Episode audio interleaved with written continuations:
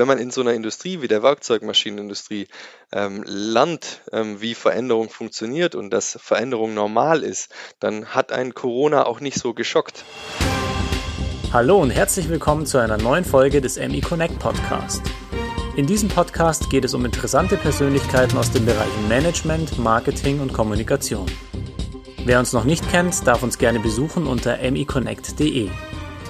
Mein Name ist Florian Swoboda und gemeinsam mit meinen Kollegen unterstütze ich Unternehmen bei der B2B-Kommunikation. Wie man es schafft, 140 Mitarbeiter und Zwillinge unter einen Hut zu bekommen, trotz Corona einen kühlen Kopf zu bewahren und warum gerade jetzt das Thema Empathie in der Führung wichtiger denn je ist. All das und noch mehr erfahren Sie jetzt im Gespräch mit meinem heutigen Gast Roman Geider, Department Head of Division bei Mitsubishi Electric. Hi Roman, schön, dass du Zeit hast. Hi Flo, danke für die Einladung. Schön, dass es geklappt hat. Bevor wir uns jetzt über die einzelnen Themen unterhalten, stell dich doch gerne einmal kurz vor und erzähle uns, was aktuell deine Aufgabe als Department Head of Division Europe bei Mitsubishi ist. Also Roman Geider hast du ja am Anfang schon gesagt. Ähm, ich bin jetzt seit vier Jahren bei Mitsubishi Electric und leite dort den Bereich CNC äh, in Europa. Das heißt, alle ähm, Steuerungen, CNC-Steuerungen, Antriebe, die wir für unsere Werkzeugmaschinenhersteller ähm, in Europa ähm, zur Verfügung stellen, sind in meinem Bereich der Service, der Vertrieb, das Application Engineering, ähm, das Marketing beheimatet mit jetzt knapp ähm, 150 Mitarbeitern. Spannend.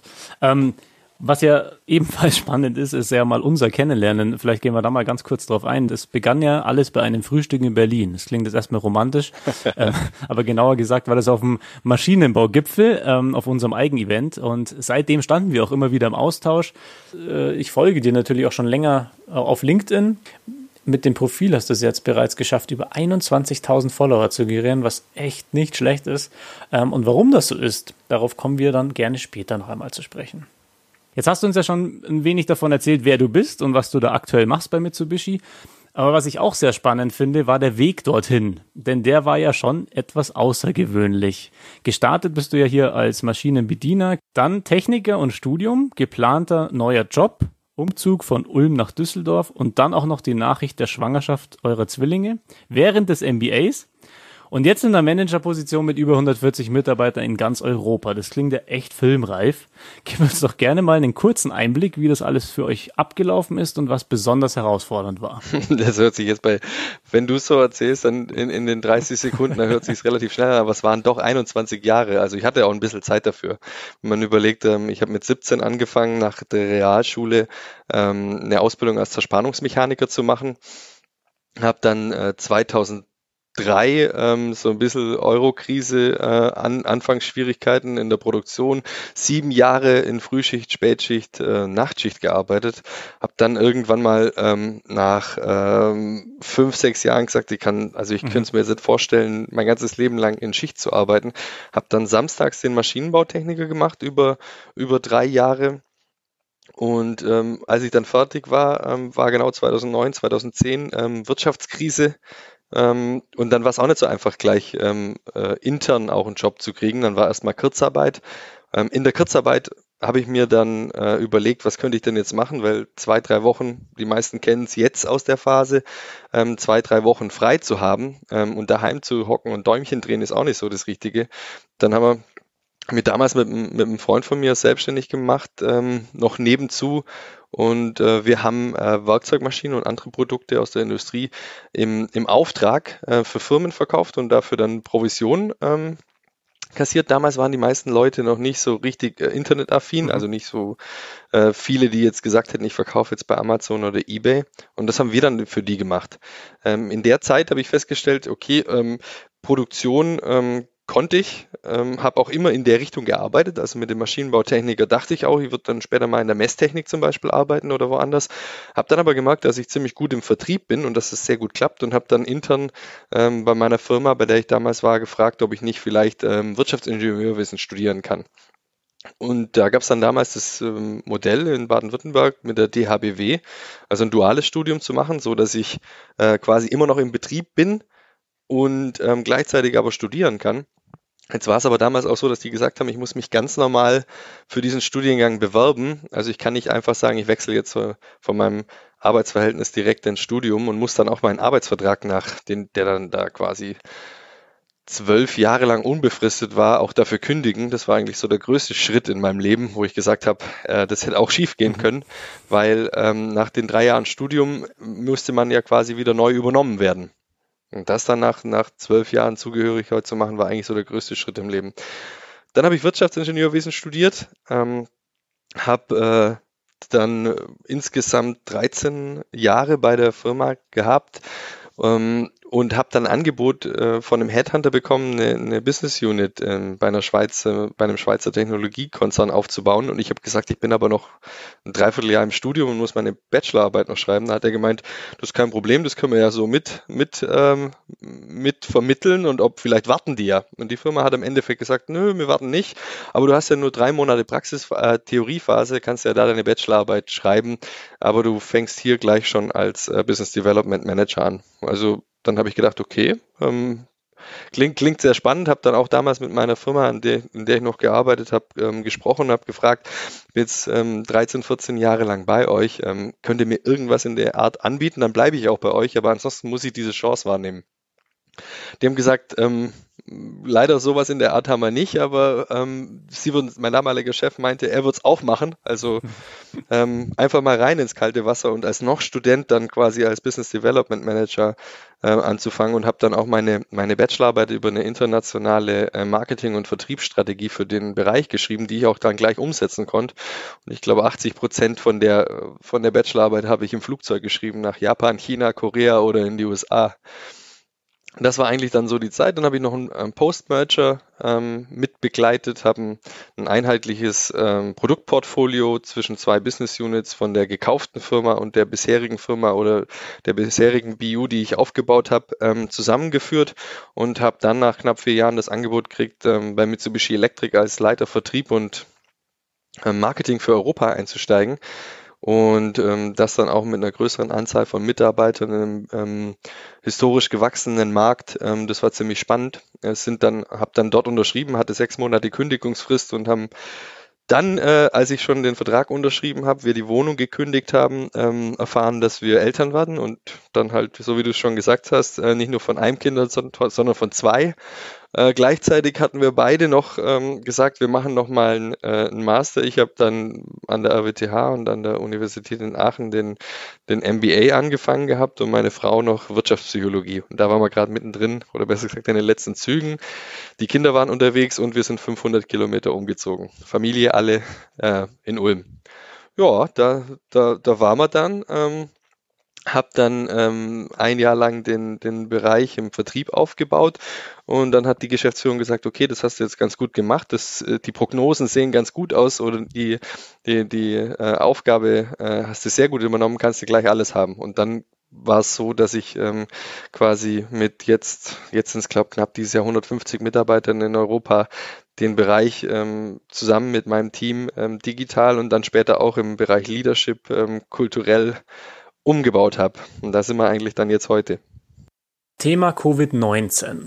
Gerade mit Blick auf die Anfangszeit und die Homeoffice Challenge. Es war ja nicht nur das Arbeiten an sich von zu Hause aus neu, sondern auch die Vereinbarkeit von Familie und Job in dieser Situation. Ich erinnere mich da immer an diverse Calls, in denen meine kleine Tochter an der Tür klopfte oder einen Tobsuchtsanfall während einer Konzepterstellung bekommen hat. Oder auch der Hund, der dann natürlich seine Auftritte in wichtigen Telcos hatte. Wie bist denn du gerade anfangs damit umgegangen und wie hast du denn den Einstieg in diese Challenge gefunden? Ich weiß hier von einer E-Mail an deine Kollegen und Mitarbeiter. Erzähl doch mal. Also ich sag mal, jetzt in der Retrospektive ergibt natürlich alles, was wir gemacht haben, Sinn. Ähm, das ist immer äh, leichter erklärt als in der Situation selber. Wir hatten das Glück, ich habe ja vorher kurz angesprochen, dass wir so eine digitale und kulturelle Transformation gestartet haben, ähm, schon vor drei Jahren. Und jetzt, äh, wenn man rückblickend in, in Richtung Corona geht, hat es natürlich super gepasst, dass wir da schon fast äh, fertig waren und vieles, vieles schon umgesetzt haben und viel agiler gearbeitet haben, was uns nachher dann quasi im Umstieg zu äh, von Präsenz im, im Office zu Homeoffice sehr, sehr geholfen hat und das eigentlich uns ziemlich einfach gemacht hat. Ähm, die E-Mail, die du ansprichst, war eigentlich schon ähm, glaube ich, am, am 8. März oder so. aber eigentlich auch ein bisschen aus Eigennutz, weil mit einer Dreizimmerwohnung in Düsseldorf mit einem Hund und Zwillingen ähm, ist es quasi fast unmöglich hier, wenn meine Frau und ich arbeiten, in völliger Ruhe zu arbeiten. Ohne dass man jetzt sagt, ähm, ich müsste jetzt meine Frau, die Kinder oder irgendjemand vor die Tür sperren, wegschicken, äh, ins Zimmer einschließen oder sonst irgendwas. Und im Endeffekt ist das ja das, was ähm, für die meisten von uns noch mehr Stress verursacht. Jetzt sag mal, der, der Chef ruft an und äh, hinten ähm, bellt ein Hund oder ein Kind schreit. Das verursacht bei einem selber ja noch zusätzlichen Stress, den man nicht auch noch braucht zu der Corona-Situation, der Geschäftssituation. Und deswegen habe ich versucht, das eigentlich an an, an alle Mitarbeiter direkt zu kommunizieren, bitte schickt eure Familie nicht weg. Es ist völlig normal. Jeder von uns ähm, lebt in, in, in dieser Situation und jeder von uns hat Verständnis. Und äh, bitte ähm, wenn er, wenn mal ein Kind rumrennt, dann nehmt es kurz auf den Schoß, wenn es jetzt, wenn er, wenn er möchte, und stellt es dem Team vor. Ähm, das, wir, wir leben alle in der gleichen Situation und das ähm, darf man ruhig auch kommunizieren, weil ähm, das schafft dann wieder Nähe und, und, ein Teamgefühl, das man vielleicht vermisst in der Zeit, wo man sich nicht im Office sieht. Weil davor im Büro ähm, hat man immer versucht, immer alles in Ruhe zu machen und, und ganz leise zu sein, ähm, was man daheim halt einfach nicht mehr hinkriegt. Ja, du sagst es, wir müssen halt einfach aus dieser Situation das Beste machen und noch flexibler sein. Es ist, wie es ist. Ähm, gerne würde ich noch über drei Buzzwords mit dir sprechen. Digital Journey, Kulturentwicklung und Leadership. Was hat sich hier bei euch im Unternehmen getan und welche Rolle hast du hier in der Führung übernommen? Also zu Beginn war es bei uns so, ich habe 2017 angefangen bei Mitsubishi Electric und schon ein halbes Jahr davor oder fast ein Jahr davor ähm, haben die Gespräche angefangen, quasi mit dem, mit der, mit der FA-Leitung ähm, bezüglich dem, was man vorhat beim Unternehmen und für was man mich in dem in, im, im Endeffekt benötigt. Und da hat, war man gerade in der Phase, wo man eine Gap-Analyse gemacht hat, um zu sagen, okay, ähm, wir haben über eine, eine, eine Business Unit, die sich über 40 Jahre weiterentwickelt hat und meistens historisch gewachsen ist. Das heißt, ähm, da hat man nicht am Anfang gesagt, okay, dass die Business Unit wird in 10 Jahren oder in 20 Jahren so und so groß sein, dafür braucht man die und die Prozesse, das und das Governance Model. Man hat das einfach laufen lassen. Das hat auch super funktioniert und ähm, die Abteilung ist jedes Jahr gewachsen. Man hat aber gemerkt, dass man wie quasi, wie bei einem Baum, ähm, irgendwann muss man den kultivieren, damit er im nächsten Jahr noch Früchte trägt und sowas bei CNC eben auch. Ich bin dann gerade zum Unternehmen gestoßen, als diese Gap-Analyse an möglichen Verbesserungen ähm, gerade durch war und äh, konnte mir das dann zusammen mit dem Team angucken und zu sagen, ähm, wo starten wir denn? Will alles gleichzeitig umsetzen konnte man nicht. Und dann haben wir in der Digitalisierung uns die Prozesse in, im Service angeguckt und da waren sehr, sehr viele manuelle Prozesse. Hier was ausdrucken, unterschreiben, wieder einscannen zum nächsten. Viele, viele händische und manuelle Übergaben fanden statt. Dann haben wir uns erstmal diese Prozesse ähm, angeguckt und mit einem externen äh, Consulting-Unternehmen äh, Blueprints designt äh, für neue Prozesse, haben uns dann ähm, auch zusammen mit der Firma Atos hingesetzt und ähm, neue IT äh, Tools geschaffen, auch customized extra für uns und haben danach gesagt, okay, was für ein Governance Model, was für ein Organisationsmodell brauchen wir, um diese Prozesse und diese IT-Struktur dann wirklich auch leben zu können und äh, ein bisschen mehr in Richtung Customer Centricity zu gehen und auch ein agileres Umfeld zu schaffen da haben wir dann angefangen, oder besser gesagt, die ganze Abteilung war da schon ähm, sehr involviert und man wusste, wo es hingeht. Nach einem halben Jahr ähm, habe ich dann gemerkt, wir müssen aber viel mehr auch die Menschen mitnehmen. Das geht weit über das einfache äh, Informieren, was passiert über, über hina drüber hinaus. Das heißt, wir müssen die mitnehmen. Wir müssen uns anschauen, ähm, was für ähm, Gefühle arbeiten damit, wenn man sagt, okay, jetzt habt ihr 25 Jahre lang so gearbeitet, jetzt machen wir es anders ohne zu sagen, dass es vorher schlecht war. Jetzt haben wir uns auch die Führungskräfte angeguckt. Ich habe jetzt in meinem Bereich zwölf Führungskräfte und ähm, habe mich mit denen hingesetzt und habe gesagt, okay, was war denn, was habt ihr denn früher alles zum Beispiel für Projekte schon begonnen? Wo können wir wieder ansetzen? Woran ähm, ist gescheitert? Und habe daraus ähm, dann quasi die Schlüsse gezogen, okay, wo müssen wir ansetzen, auch in der kulturellen Transformation. Die haben viel, ähm, war Silo-Denken, das kennt man jetzt auch noch, vielleicht früher gab es das in der Produktion und Vertrieb, bei uns gab es dann halt Service, Werkstatt, Lager, Vertrieb, und dann auch die ausländischen Branchen.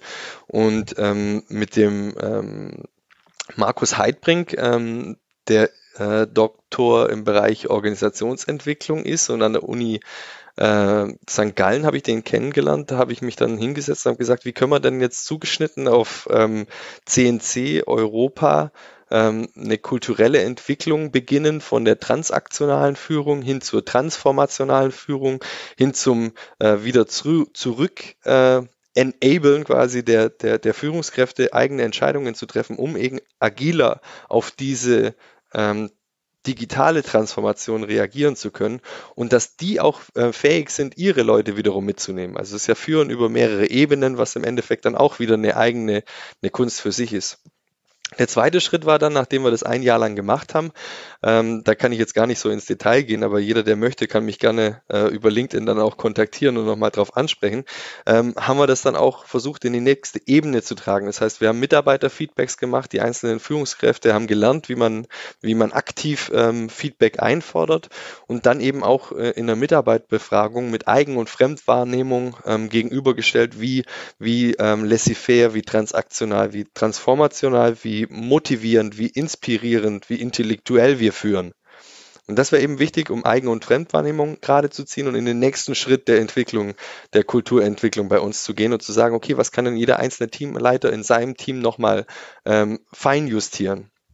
Und die Schritte haben wir eben über die letzten Jahre gemacht und dann kam Corona. Das heißt, wir haben eigentlich die letzten ähm, Führungsfeedbacks während der Corona-Zeit dann über Skype gemacht. Aber es hat schon so gut funktioniert, dass die die letzten zwei Jahre gelernt haben, wie man die Leute richtig führt und mitnimmt, ohne dass man jeden Tag im Office ist und ohne dass man denen direkt über die Schultern schaut, dass uns das dann wirklich das letzte, ähm, in den letzten Metern super geholfen hat in der Corona-Zeit, weil alle waren schon abgeholt, ähm, mitgenommen. Und wenn man ähm, wenn man in so einer Industrie wie der Werkzeugmaschinenindustrie ähm, lernt, ähm, wie Veränderung funktioniert und dass Veränderung normal ist, dann hat ein Corona auch nicht so geschockt, als wenn man 25 Jahre lang gar nichts verändert und dann auf einmal abrupt quasi in so einen Lockdown geht, dann ist es viel schwieriger als bei uns in der Abteilung, wo wir jetzt seit drei Jahren wirklich gelernt und geübt haben, wie Veränderung funktioniert, sei es jetzt im, im Sinne der Digitalisierung oder im Sinne von der Kulturentwicklung. Du bist ja jetzt jemand, der sich stark auf das Führen mit Empathie fokussiert hat. Ich bin schon auch der Meinung, dass es gerade jetzt wichtiger denn je ist, die Connection zum Mitarbeiter oder Kollegen nicht zu verlieren. Weil es sind ja doch einige Tage, die man sich, wenn überhaupt, nur virtuell gegenüber sitzt.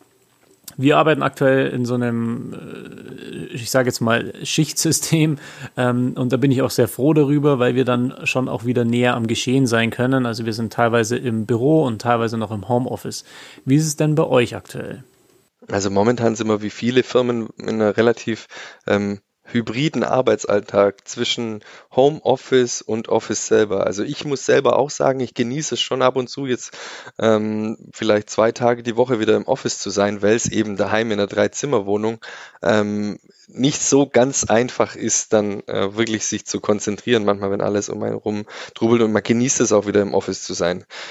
Wie wir das geschafft haben, würde ich eher sagen, wir sind davor durch die kulturelle Entwicklung schon sehr nah an den, äh, an den, an den Mitarbeitern dran gewesen. Aber ich persönlich habe auch versucht, ähm, auch oft mit den Mitarbeitern zu telefonieren, unabhängig vom, ähm, vom Business. Das heißt, nicht nur Zahlen reporten, sondern auch mal fragen, wie geht's dir? Das ist viel einfacher, wenn man vorher schon nah an den Mitarbeitern war und äh, sag mal, versucht hat, empathisch zu führen. Ähm, wenn man weiß, der eine hat zum Beispiel eine, eine ältere äh, Mutter, um die er sich kümmert, der andere hat vielleicht drei Kinder, der andere hat äh, ältere pubertierende Kinder, die andere Probleme haben wie die anderen, die zwei Jahre alt sind. Wir hatten Kollegen in Italien, dessen Vater im Krankenhaus wegen Corona war. Also man, ähm, wenn man die Mitarbeiter gut kennt und, und ähm, das, das sollte man sich selber als Anspruch, als Anspruch als Führungskraft, ähm, äh, das sollte der Anspruch an sich selber sein, die Mitarbeiter gut zu kennen. Dann kann man auch situativ besser führen und in dem Umfeld, wo man, wo man relativ offen miteinander ist, kann man natürlich auch dann ähm, ähm, besser delegieren. Zum Beispiel, wenn man weiß, ähm, der Mitarbeiter hat gerade Probleme zu Hause, dann versucht man halt, das im Team ein bisschen zu balancieren, die ganzen, den ganzen Workload. Und das hat eigentlich zu der Zeit auch ganz gut funktioniert. Was ja ebenfalls gut funktioniert, ist dein LinkedIn-Profil. Jetzt bist du ja inzwischen zu einem echten Manager, Daddy-Influencer geworden, wenn ich das mal so sagen darf. Gerade jetzt schaffst du es ja durchaus, die ganzen Väter da draußen abzuholen und der Herausforderung Kind und Beruf eine gewisse Leichtigkeit zu geben. wie kam es denn überhaupt dazu, dass du über LinkedIn zu diesen Themen kommuniziert hast und was meinst du, warum du dir hier inzwischen einen echten Namen machen konntest? Das ist eine schwierige Frage. Das müsste ich eigentlich eher dich fragen. Du liest es ja vielleicht dann. ja, das ist eigentlich, eigentlich geht es uns ja allen genau gleich. Und ich glaube, ähm, ja. wenn du jetzt da sagst, 21.000 Follower, das wahrscheinlich die Hälfte oder drei Viertel davon ähm, irgendwelche äh, Väter sind, denen es vielleicht genauso geht und sich dann vielleicht ein bisschen mehr in die Lage reinversetzen können. Ich fand's also ich bin ja seit sieben Jahren bei LinkedIn, also das hat ja irgendwann mal angefangen, wo ich öfters in den USA auf, auf Messen äh, war und äh, es war schwierig dann irgendwie so als, als One-Man-Show, wenn man so eine Business-Unit aufbaut, ähm, Kontakte in den USA zu knüpfen. Also der Cold Calls ähm, war dann irgendwie nicht so einfach und LinkedIn war ein, ein gutes Tool. Da gab's halt, da haben, hat man das nur in den USA genutzt. Also ich bin schon relativ lang dabei.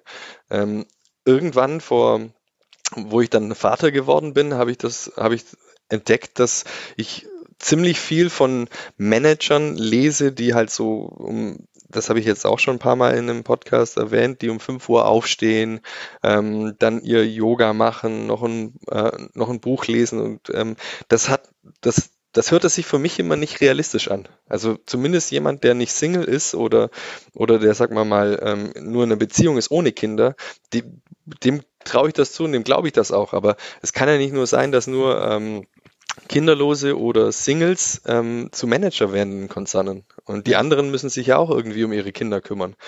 Und, und da wollte ich eigentlich so ein bisschen die Gegenbewegung, also dass auch andere Menschen, andere Väter im Beruflichen was erreichen können, ohne dass sie ihre Kinder und ihre Familie vernachlässigen. Jeder Mensch von uns hat 24 Stunden und dann ist es eigentlich eine, eine Prioris Priorisierungssache, ähm, dass man das unter einen Hut kriegt. Also ich schaffe es auch nicht jeden Tag, das alles unter einen Hut zu kriegen. Ähm, und es ist auch nicht so, wenn das Leute lesen, die denken dann, ich habe eine 30-Stunden-Woche. Das ist auch nicht so. Aber ich versuche es halt einfach ähm, zu balancieren in meiner 40, 50 Stunden Woche, die ich habe. Dann arbeite ich halt mal am Samstag zwei Stunden, habe aber am Freitagnachmittag Zeit, meine Kinder abzuholen.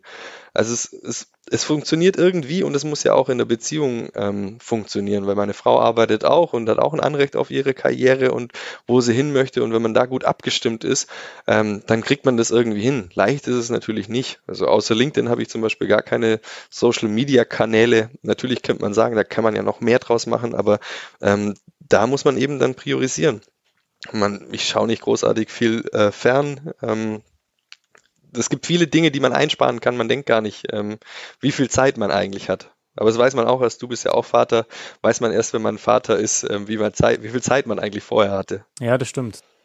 Aber super, also echt äh, klasse, wie ihr das macht und auch wie du das machst. Und du hast es ja in der Tat geschafft, dir deine eigene Community aufzubauen. Und das äh, ging ja auch dann verhältnismäßig schnell. Ich habe vor ähm, ein paar Monate, ist noch nicht so lange her, mal geguckt, ähm, wo du da stehst, gerade auch von der Reichweite her. Und das äh, hat sich ja deutlich auch nochmal verändert. Es ist, ist auch wahrscheinlich gerade durch die jetzige Zeit hast du da echt nochmal einen kleinen Impact gegeben, meine ich mal. Ähm, und es ist echt gut. Also ich, ich finde den Ansatz super, wie du da die Leute auch versuchst abzuholen und es scheint zu funktionieren ja, ich sag mal, in meiner Branche, in der Werkzeugmaschinen, in der äh, Werkzeugmaschinenbranche ist es, glaube ich, ähm, Digital Personal Branding noch nicht so ganz angekommen. Ähm, man merkt aber, dass es trotzdem immer einen größeren Mehrwert einnimmt. Also mir haben schon viele vor einem halben Jahr gesagt, äh, meine Kunden sind da gar nicht und ähm, äh, da ist niemand. Und die kamen dann irgendwann mal zu mir zurück und haben dann auch gesagt, oh, wir haben letztens mal eine, eine Anfrage bekommen ähm, über den Vertrieb, über LinkedIn. Das sind ja doch Leute und wir erreichen ja doch jemand. Und für mich mich ist das halt einfach auch ein Tool auch für die fürs Unternehmen selber. Mhm. Ich habe ja ähm, bei uns in der Abteilung angestoßen, dass wir eine Fokusseite im Bereich CNC haben, die mittlerweile auch dreieinhalbtausend Follower hat. Und ähm, da können wir schon sehr viel äh, mehr messbares Marketing machen. Also du mhm. weißt das selber, dann kann man sehen, ja. welche Klicks, welche Verweilzeit, äh, welche Engagement Rate. Das ist viel messbarer als manche anderen Tools. Zum Leid natürlich ja. der Printmedien, ähm, muss ich auch sagen, ja. Das stimmt allerdings, ja. Ähm, ich habe so, weil es schon dem Ende zugeht, ich habe tatsächlich noch eine kleine Schnellfragerunde vorbereitet. Ich weiß nicht, ob du sowas schon mal gemacht hast. Ich werde dir so eine Entweder-Oder-Fragen stellen. Ähm, und ich würde dich bitten, dass du ähm, zum einen einmal mitmachst, das wäre natürlich von Vorteil. Und zum anderen, ähm, dass du so spontan wie möglich einfach, einfach antwortest. Wenn du dir nicht ganz sicher bist, ähm, ja, kannst doch beide Sachen äh, beantworten. Aber grundsätzlich, lass uns gerne mal starten. Und ich bin schon ganz gespannt, ähm, für die, die dich dann auch noch nicht so gut kennen, dass man da noch mal ein bisschen besseres Bild von dir bekommt. Okay. So, starten wir mal los. Und zwar mit der Frage Zeitung oder Nachrichten-App? Zeitung. Podcast oder Buch? Podcast und Buch. Verbrenner oder Elektro? Elektro. Rucksack oder Koffer? Rucksack. Auto oder Fahrrad? Fahrrad. Notizen auf dem Papier oder im Smartphone? Papier. Im Flugzeug der gute alte Tomatensaft oder die Cola? Wasser. Oh, okay. also auch nicht in der Höhe, den Tomatensaft, okay? Nee, dann auch Ähm, nicht. Ähm, und jetzt noch für mich als alter Griller, ähm, Gas oder Holzkohle? Boah, zum Leid, zu, zum, der, die Nachbarn mögen die Holzkohle nicht bei mir. Ich bin in der, in, in, in der Innenstadt äh, mit der Terrasse, also Gas. Also Gas, okay, aber der Geschmack dann doch äh, gerne auch mal die Holzkohle, oder? Ja, aber jetzt, meine Frau ist Vegetarierin, ich, ich war auch drei Jahre Vegetarier und deswegen ähm, nur noch ab und zu mal, ab und zu mal grillen. Also leider. Ja, Roman, leider ist die Zeit jetzt auch schon wieder vorbei. Es war wirklich eine Wucht, so wie ich das immer gerne sage. Es hat ultra viel Spaß gemacht. Um, danke für deine Zeit und das super tolle Gespräch. Ähm, wenn Sie, liebe Zuhörer da draußen, noch Fragen haben, wenden Sie sich auch gerne jederzeit an mich oder direkt an Roman. Es lohnt sich jedenfalls bei ihm auf dem LinkedIn-Profil vorbeizuschauen. Vielen Dank, Flo. Wenn du jetzt noch eine Werkzeugmaschine kaufst mit unserer Steuerung, dann ist alles gut. Alles klar. Ich schaue mal auf, ähm, aufs, auf Sparbuch. Ähm, ich glaube, da, da muss noch, ähm, ja, lassen wir das. also danke dir, Dankeschön. Roman. Grüße an Jungs zu Hause und bis ganz bald. Hat mich gefreut, mach ich. Mach's gut. Bis dann. Ciao. Ciao.